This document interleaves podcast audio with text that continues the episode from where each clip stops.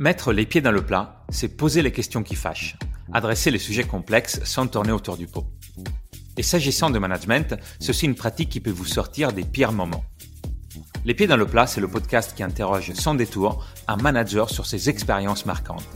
Ce qu'il a réussi, là où il galère un peu plus, ses coups durs, mais aussi ce qu'il aime dans son métier. Je suis Claudio Vandi, directeur produit de Numa, qui forme les leaders d'aujourd'hui et de demain aux compétences qui font la différence au quotidien. À chaque épisode, mon invité nous partage les temps forts de son parcours et ses apprentissages. Aujourd'hui, je reçois Emilien Arnaud. Médecin urgentiste, il nous parle de capacité à anticiper, de coaching et de prise de décision dans un contexte où l'urgence est la norme.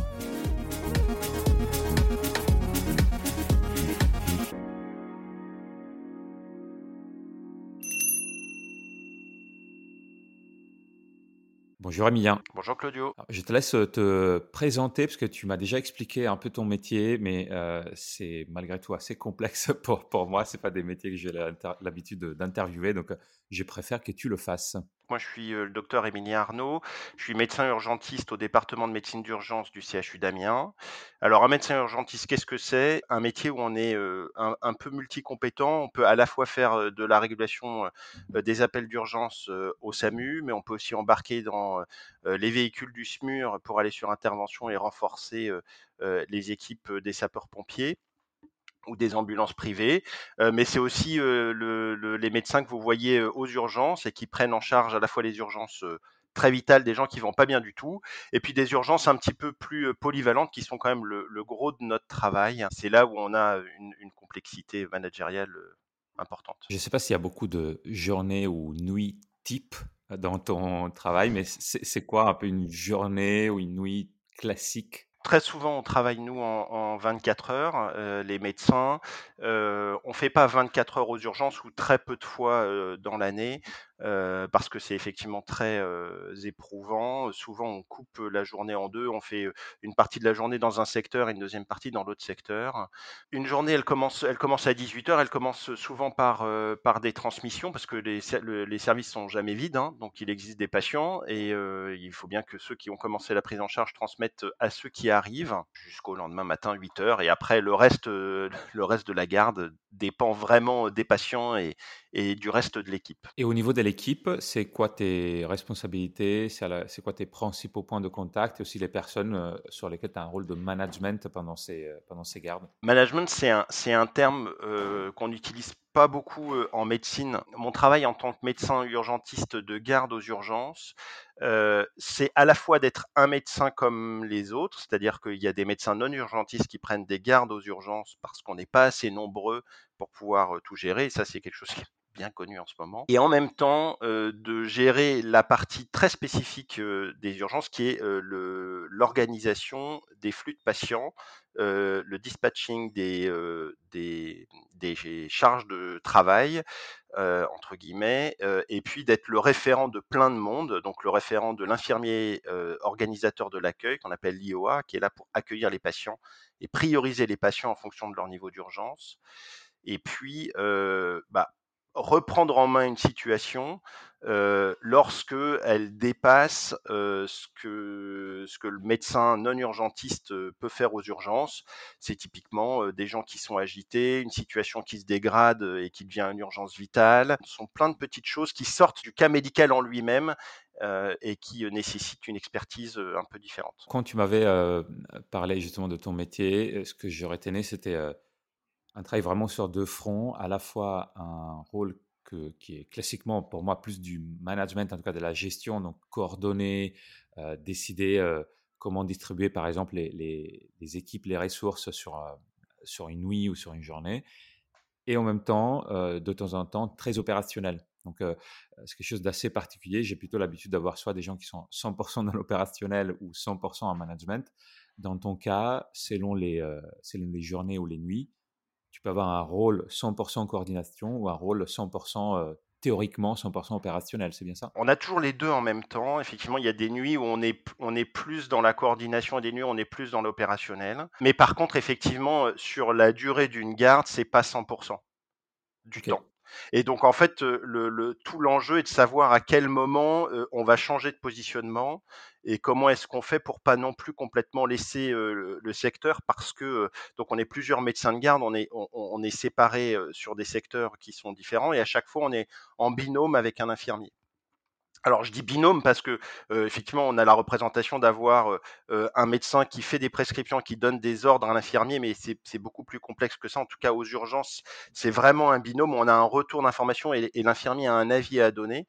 il y a plus d'infirmiers qu'il y a de médecins, donc ils ont plus d'informations et donc c'est important de capitaliser sur ces informations. Ça, c'est la première chose. Et la deuxième, c'est qu'on gère aussi des jeunes docteurs qui sont des internes, parfois des docteurs juniors qui sont de garde avec nous et qui sont des médecins qui sont en fin de formation mais qui viennent nous rendre compte des cas médicaux ou des cas organisationnels sur lesquels il faut soit qu'on valide, soit qu'on organise avec eux le, le bon parcours ils ont besoin d'être accompagnés. C'est comme ça que ça se passe la médecine, il y a beaucoup de compagnonnage. Chaque personnalité est différente.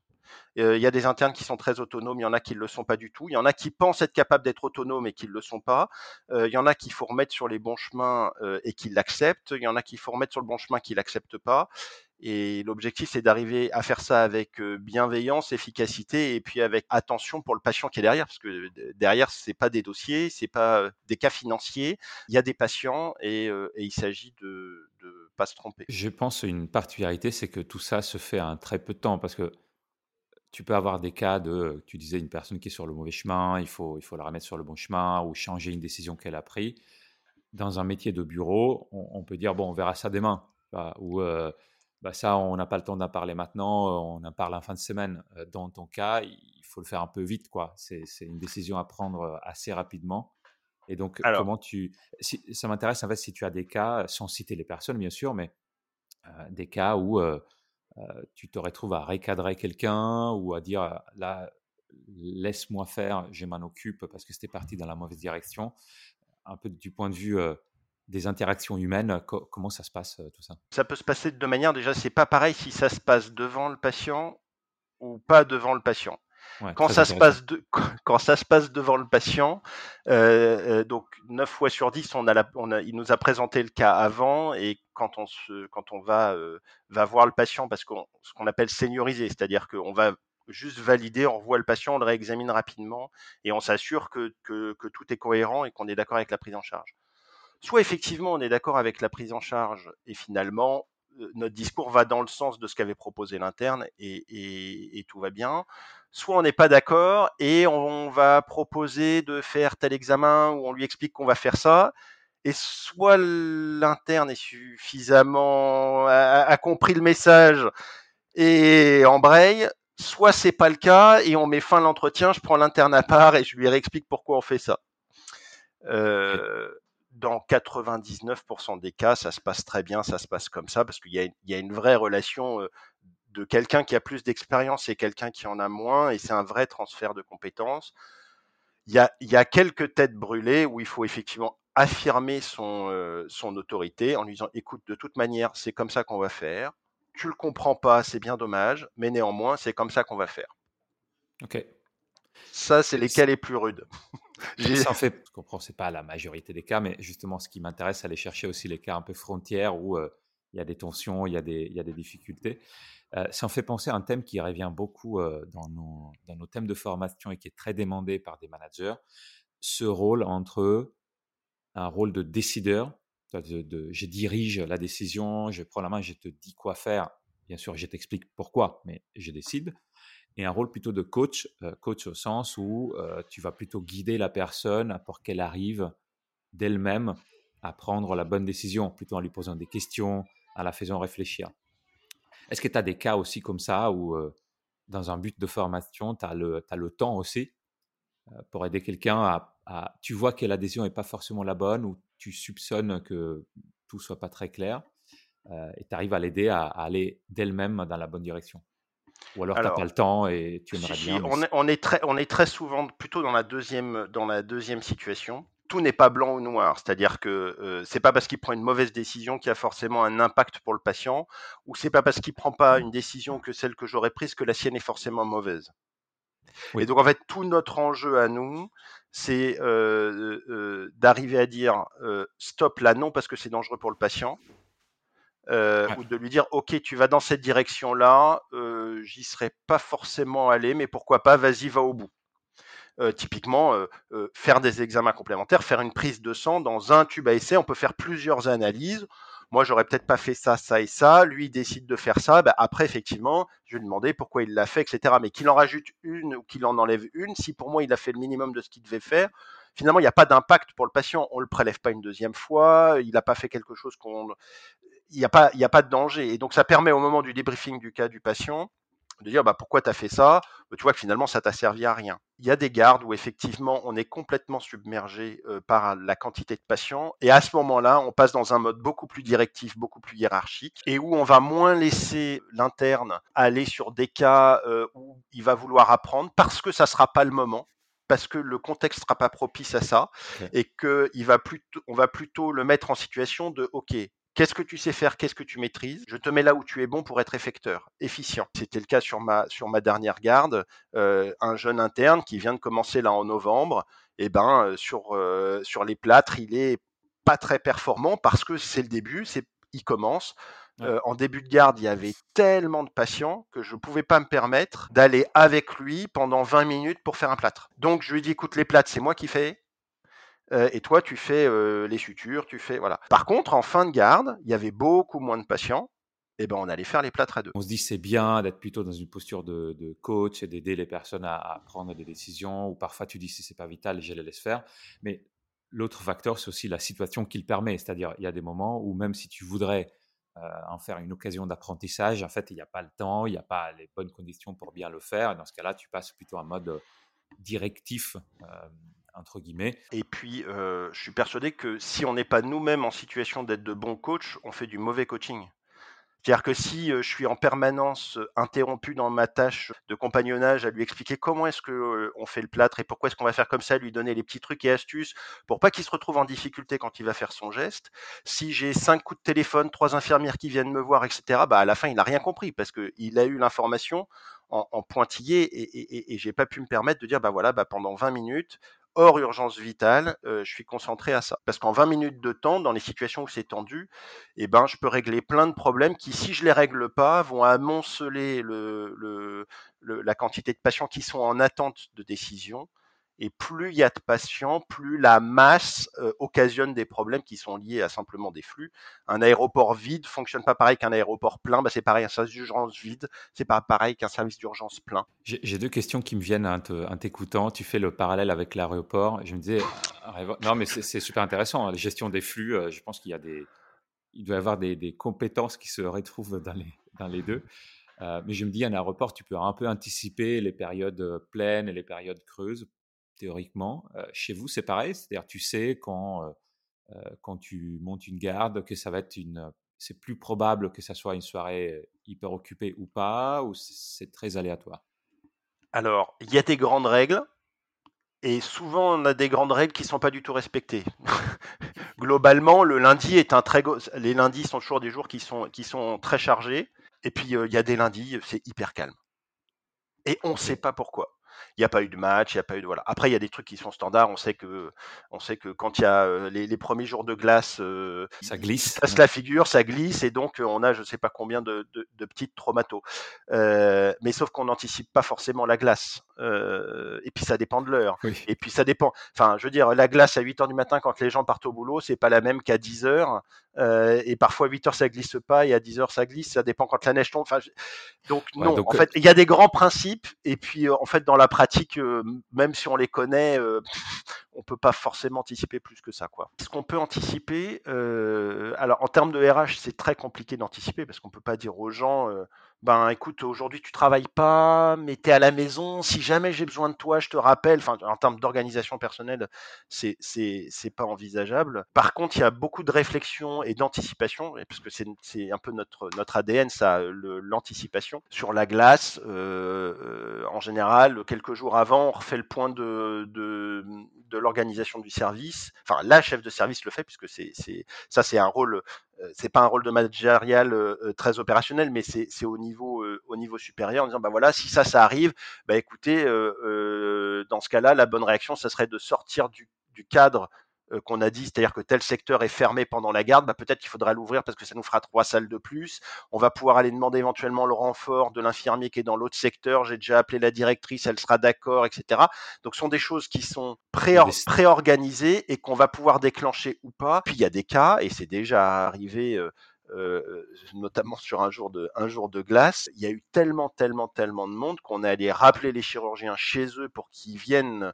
On était à la limite du déclenchement du plan blanc. Plan blanc égal. C'est un dispositif de situation sanitaire exceptionnelle mais intra-hospitalier euh, qui permet en fait de, de rappeler les gens euh, chez eux et de les faire venir parce qu'on a besoin de mains pour la prise en charge et ça permet de fluidifier le flux des patients à l'intérieur de l'hôpital. Disons en, en supprimant un certain nombre de couches euh, décisionnels, notamment euh, potentiellement administratifs, euh, qui permettent de faire monter les malades très rapidement, mais au préjudice du fonctionnement hospitalier standard. C'est-à-dire que là, le but, c'est de répondre à la situation aujourd'hui, mais on sait que du coup, ça va déstabiliser l'organisation des gens qui sont qui sont prévus pour se faire opérer le lendemain pour un truc qui est prévu, etc. Donc en fait, pour répondre à une situation aiguë, on fait sauter des verrous qui ont un impact sur d'autres patients, mais qui en ont pas besoin à l'instant T. Ok, je comprends. Le rationnel, c'est euh, bah, vous devez vous faire opérer de votre prothèse de hanche, c'est prévu depuis six mois, bah, ça peut être prévu depuis six mois et une semaine. Ce que je trouve euh, très intéressant, c'est tout ce travail de, scénario finalement. Euh, quand tu disais, voilà, on anticipe qu'il se pourrait passer ça, s'il se passe ça, on, fait ça. J'ai déjà appelé, voir des scénarios très codifiés comme le, plan blanc dont tu parlais, mais aussi l'autre cas où vous aviez anticipé qu'il y aurait pu avoir une intensité plus importante dans quelques jours. Donc c'est un travail de scénario. Vous préparez, vous vous préparez, vous préparez les gens au cas où ça, si ça devait arriver, pour qu'ensuite ça déclenche vite si vous décidez que c'est la bonne chose à faire. C'est tout à fait ça. C'est vraiment notre travail. C'est exactement ce que font les militaires. C'est-à-dire que les militaires, ils passent leur vie à s'entraîner, et puis le jour où il faut qu'ils et le jour où ils doivent déclencher, ils doivent être bons et bons tout de suite. Euh, et nous, on a ces deux, on a ces deux valences parce que certes, il faut qu'on s'entraîne, mais en même temps, on fait aussi du quotidien. Je dis pas que les militaires travaillent pas au quotidien, mais ils font pas la guerre au quotidien quand ils sont sur le territoire français. Ils s'entraînent, ils font leur travail, c'est de s'entraîner en permanence. Ben nous, il faut à la fois qu'on s'entraîne pour ces situations sanitaires exceptionnelles, et en même temps, il faut qu'on fasse notre travail quotidien. Et, et, je pense que ça peut se, toi, ça peut se retrouver dans des contextes différents, aussi dans des métiers très différents. Ce côté, on anticipe une montée en charge ou une crise ou un afflux important de, clients même, tu vois, ça peut être quelque chose de similaire. Et ce travail de scénarisation est intéressant parce que ça met les équipes dans une disposition où ensuite, le moment où on... en fait, on ne peut pas décider quoi faire le moment où ça arrive. Il faut l'anticiper pour, pour, voir les conséquences et, et être prêt à aller ah. vite quand c'est nécessaire. Oui, mais être prêt tous les jours en se disant que peut-être il va y avoir un truc, ça rend les choses plus du tout exceptionnelles. Et là où les gens sont d'accord pour se déplacer sur des situations exceptionnelles, si c'est le quotidien, ça devient beaucoup plus compliqué, ça devient un métier, ça veut dire que la base est mal calibrée. Euh, et donc euh, c'est pour ça qu'on dit qu'on fait beaucoup d'anticipation sur l'organisation à effectif identique. Les chefs de service disaient bah, on met 10 euh, infirmiers à l'accueil tous les jours parce que si jamais il y a quelque chose comme ça, on est prêt à répondre. Je comprends. Eh ben, on gaspille de la ressource parce qu'il n'y a pas besoin de 10 infirmiers à l'accueil euh, et que c'est jamais comme ça qu'on s'organisera. D'ailleurs, hein, c'est vraiment un exemple euh, caricatural et en plus non valable. Euh. On a, on a beaucoup parlé de, de, routine et de gestion des urgences, anticipation. Là, je voudrais parler plutôt de quelques moments singuliers. si tu dois penser à une fierté dans, dans, ton management ou toi, des moments où tu as tu as craqué quelque chose, euh, qui ont changé ta manière de faire, euh, si tu dois nous donner un exemple d'une euh, situation. Alors, avant de commencer par une fierté, je vais commencer par un échec. Eh ben, écoute, parce que c'est ça, c'est ça, tu vas dans mon sens. C'est ça, c'est ça qui m'a, en fait, c'est ça qui a donné lieu à la suite, c'est-à-dire que l'une des premières gardes où j'étais jeune docteur en charge, donc j'étais médecin urgentiste, ça devait être peut-être ma deuxième ou ma troisième garde. Ça se situe après le déménagement de, l'hôpital d'Amiens avec la réunification des urgences, donc avec un, service qui cherche encore un peu sa nouvelle organisation, avec un hôpital qui cherche sa, nouvelle organisation, parce que déménager un hôpital, c'est pas neutre. Et donc, de base, le flux de patients n'était pas optimisé. Et puis, bah, c'était un jeune qui gérait ce flux de patients. Donc, c'était pas très optimisé non plus. À tel point qu'on était effectivement complètement dépassé et que ma chef de service est, est rentrée dans les urgences à ce moment-là, parce qu'elle avait été rappelée par les instances en disant il y a un truc qui marche pas là dans les urgences, ça va pas, il y a trop de patients, ça n'avance pas, etc. Et donc, elle est rentrée en me demandant, mais est-ce que quelqu'un a une idée de, ce qui, de, de, où on en est là pour les patients? Et en fait, le seul urgentiste, c'était moi. Donc, en fait, c'était à moi que s'adressait cette question-là, et impossible de lui répondre. Impossible. J'avais la tête dans le guidon sur mes patients, et j'avais pas pris cette hauteur. Je savais pas où en était le reste des équipes. Euh, j'avais pas réussi à trouver cette dualité entre à la fois faire avancer les choses en étant effecteur, c'est-à-dire en soignant les malades, mais en même temps en ayant ce recul pour savoir où est-ce qu'il y a des endroits, des, secteurs où on peut rajouter des patients pour améliorer la fluidité. Et donc je me suis mis à compter les patients à la main. Donc j'ai pris un papier, ça a été horrible. J'ai pris un papier, un stylo. Il a fallu que je regarde quels sont les patients qui sont hospitalisés, de combien de lits on a besoin, euh, euh, euh, qu'est-ce qui bloque, est-ce que c'est le scanner qui nous bloque, est-ce que c'est la biologie qui nous bloque? Bref, ça m'a pris un temps fou. Et je faisais des petits bâtons sur les patients en disant bah voilà j'ai tant de patients dans ce secteur-là. Je dis mais c'est pas possible. Ah, ça fait vraiment hôpital de guerre année. Alors que c'était du quotidien. Quand je dis c'est un échec, c'est-à-dire que j'ai pas été performant ce jour-là, mais vraiment pas. Et, euh, et j'ai dit une fois, pas deux. Donc mon échec, c'était ça, c'est que j'ai pas réussi à trouver cette dualité euh, entre l'effection, je fais des choses, et décideur, j'ai une vision macroscopique en disant, bah voilà comment est-ce que je positionne mes flux. Et à la suite de ça, je me suis dit, je fais un programme. Il, me faut un truc qui me calcule les patients tout seul. C'est pas possible que euh, je sois à faire des petits bâtons. Ça a donné lieu à un projet de recherche pour essayer d'avoir de, des tableaux de bord qui permettent de situer euh, la, masse de patients dans chaque secteur et savoir où on en est de la biologie, du scanner, etc., d'identifier les patients qui sont hospitalisés, etc. Et de manière plus générale, euh, parce que tu en parlais avant, cette euh, exigence que tu as d'avoir à la fois une capacité de, rentrer dans l'opérationnel, mais sans jamais t'enfoncer à 100% dans l'opérationnel au point de perdre la vue globale sur ce qui se passe. Il y a un adage pompier qu'on cite souvent parce qu'il est quand même très parlant, un feu ne s'éteint pas avec un piétinement d'officier. Autrement dit, s'il n'y a que des décideurs, euh, le feu s'éteint pas. Il faut des gens qui fassent. Ils ont parfaitement raison. C'est-à-dire qu'il faut quand même des gens qui tiennent la lance. Et eh ben, aux urgences, euh, c'est vrai, mais à l'intérieur de l'urgentiste lui-même. C'est-à-dire qu'il ne peut pas ne pas gérer les patients en eux-mêmes. C'est la partie très opérationnelle. Et en même temps, il ne peut pas avoir que la tête dans le guidon. Il faut bien un officier. C'est-à-dire qu'il faut bien quelqu'un qui soit en capacité de gérer le flux. Et, ça, c'est un curseur. Quand je dis c'est un gradient, c'est-à-dire que c'est un curseur et qu'on va devoir bouger. Euh, et, plus on a d'expérience, plus c'est facile de le bouger, de le mettre au bon, au, bon cran. Plus on est jeune et plus le curseur il est lourd à bouger, et, il est, parfois il est bloqué du côté très opérationnel parce que ça a quelque chose de très rassurant. Finalement, euh, la médecine, c'est ce que je sais faire, c'est ce que j'ai appris. On m'a toujours encadré, accompagné, on m'a toujours dit bah voilà, tu prends ces patients-là en charge. J'ai jamais eu à choisir quel patient j'ai à prendre en charge parmi la masse.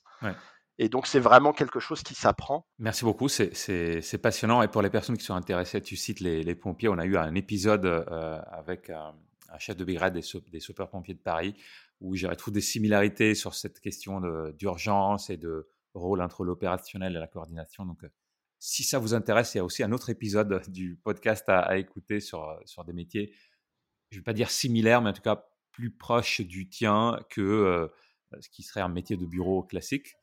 Euh, j'ai deux questions pour toi pour, pour aller vers la conclusion. La première, courte, et, mais pas tout à fait facile, c'est quoi tes valeurs de management? Si tu prends du recul avec tout ce que tu as fait, si tu devais citer trois valeurs que tu essaies d'incarner au quotidien, ça serait quoi? Alors d'abord, la bienveillance. C'est-à-dire que moi, mon objectif, c'est, enfin, derrière tout ça, il y a soigner les patients et être bienveillant envers les patients et bienveillant envers les envers envers l'équipe, euh, c'est quelque chose qui fluidifie les choses. Donc ça, ça serait ma première euh, ma première valeur. Elle veut pas dire s'écraser, hein, c'est juste faire les choses avec bienveillance, avoir un bon fond. Deuxièmement, être synthétique.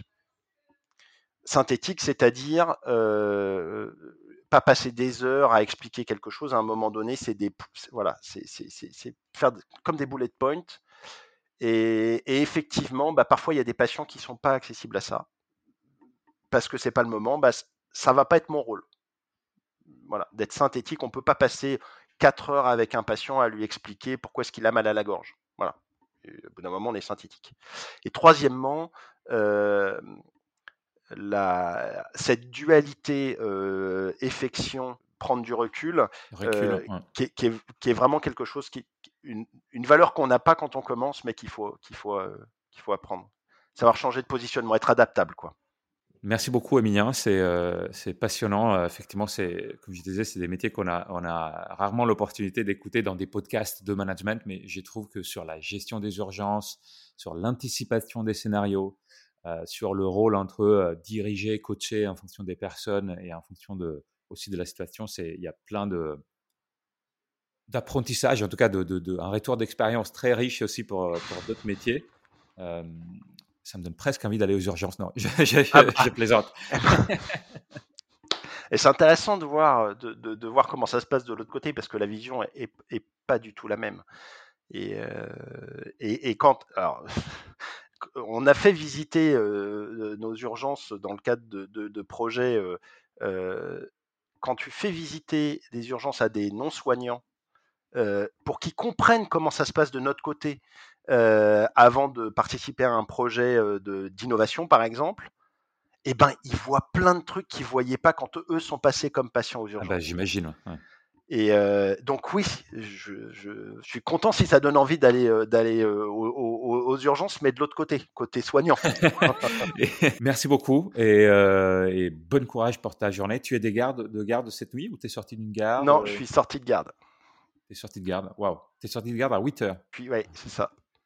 Ok, et on a commencé l'enregistrement à 9h, donc waouh, merci, pour, merci pour, pour, avoir pris une heure de plus avec, avec nous et euh, bon repos avant ta, ta reprise euh, aujourd'hui. Euh, bah, pas aujourd'hui parce que c'est le repos de sécurité, donc on soigne pas des patients les lendemains de garde, mais mais et heureusement, hein, c'est interdit par la loi et la loi est bien faite pour ça.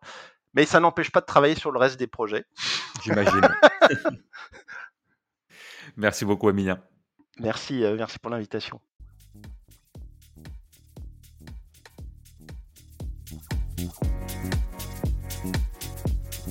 Merci d'avoir écouté cet échange. Si vous avez aimé ce moment, laissez-nous des étoiles. Et si vous avez des anecdotes à raconter ou que vous voulez renforcer vos compétences en management et leadership, écrivez-moi à claudio-v at numa.co.